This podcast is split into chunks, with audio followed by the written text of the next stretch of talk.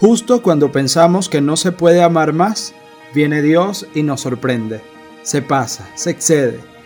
Si hay algo que siempre he tenido claro es que para Dios no hay divisiones ni restas. Siempre hay más. Siempre es suma. Así es el sencillo. El nombre de Dios es misericordia. Acompáñame a descubrir por qué. Feliz domingo, Día del Señor. Hoy segundo de este tiempo de Pascua. Clamamos a la divina misericordia de Dios para nosotros y para el mundo entero. En el Evangelio de hoy tomado de Juan capítulo del 19 al 31, meditamos lo siguiente.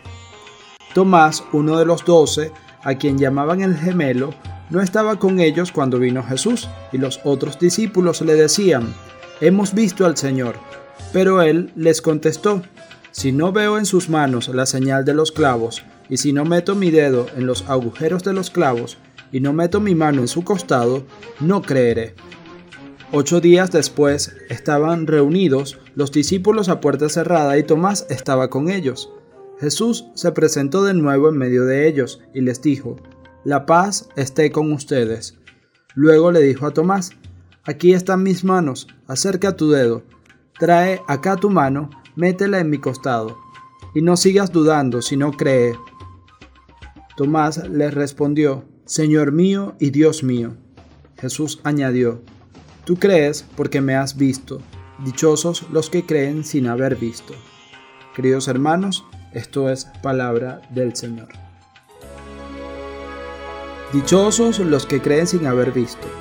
Podemos sentirnos dichosos también nosotros dichosos o bienaventurados es sinónimo. Formamos parte de ese grupo, no hicimos como Tomás, que necesitaba meter el dedo en las llagas, aunque bien nos vendría cada uno de nosotros mirar las llagas y tratar de sanar a unos cuantos que están a nuestro alrededor y sufren. La fe se crece con el amor y la responsabilidad, con la certeza, pero al mismo tiempo, con la inocencia de quien se sabe que no puede solo que necesita de Papá Dios. La fe es el pulmón de esta vida. Su único respirador es la oración. Ya ves, porque la peor pandemia no es el COVID, sino la falta de fe. Hoy Jesús quiere que profundicemos en lo insondable e infinita que es su misericordia. Ese es el primer atributo de Dios. Escúchame bien, no hay situaciones de las que no podamos salir no estamos condenados a hundirnos en arenas movedizas. El Papa Francisco define la misericordia como abrir el corazón al miserable, un Dios que abraza y se presta a perdonar siempre. Y Jesús es claro cuando lo dice, que no vino a los justos sino a los pecadores. La iglesia no es un museo de santos. El requisito fundamental para que Dios se acerque a nosotros es nuestro pecado. Basta que nosotros le abramos las puertas de nuestro corazón. Y de seguro, de ahí no escapas ni tú que eres buena persona, que no robas ni matas, pero tampoco el peor delincuente de la cárcel.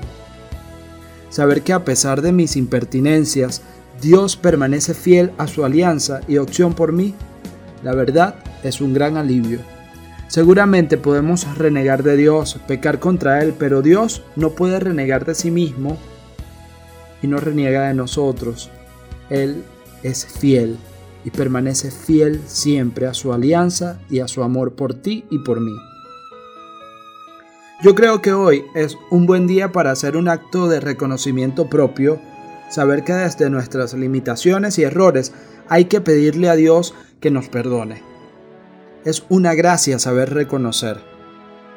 Muy bien, y ustedes me dirán, ¿qué pasa con la justicia? O sea, las cosas quedan impunes. Después que uno hace lo malo, uno le pide perdón a Dios y ya Dios lo perdona y así está listo.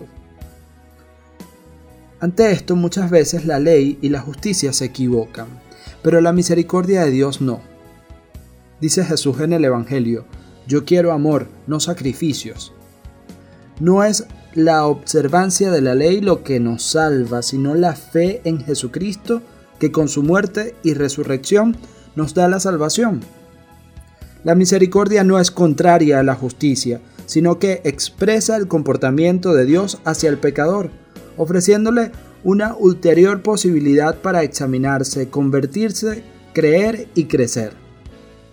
Si Dios se detuviera en la justicia, mira, aquí ninguno se salvaría. Además, dejaría de ser el Dios.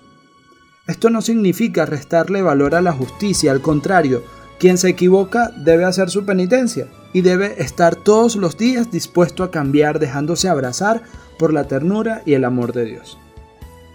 Quiero dejar esto hasta aquí para que lo meditemos y pensemos cómo está el ejercicio del perdón en, en nuestra vida.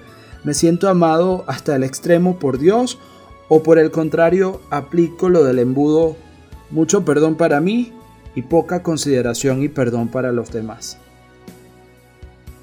Oh sangre y agua que brotaste del Sagrado Corazón de Jesús como fuente inagotable de misericordia para nosotros, Jesús, en ti confío.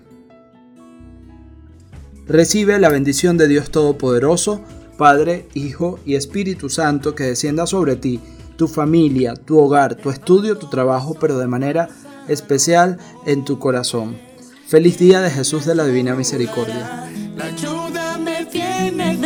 Señor.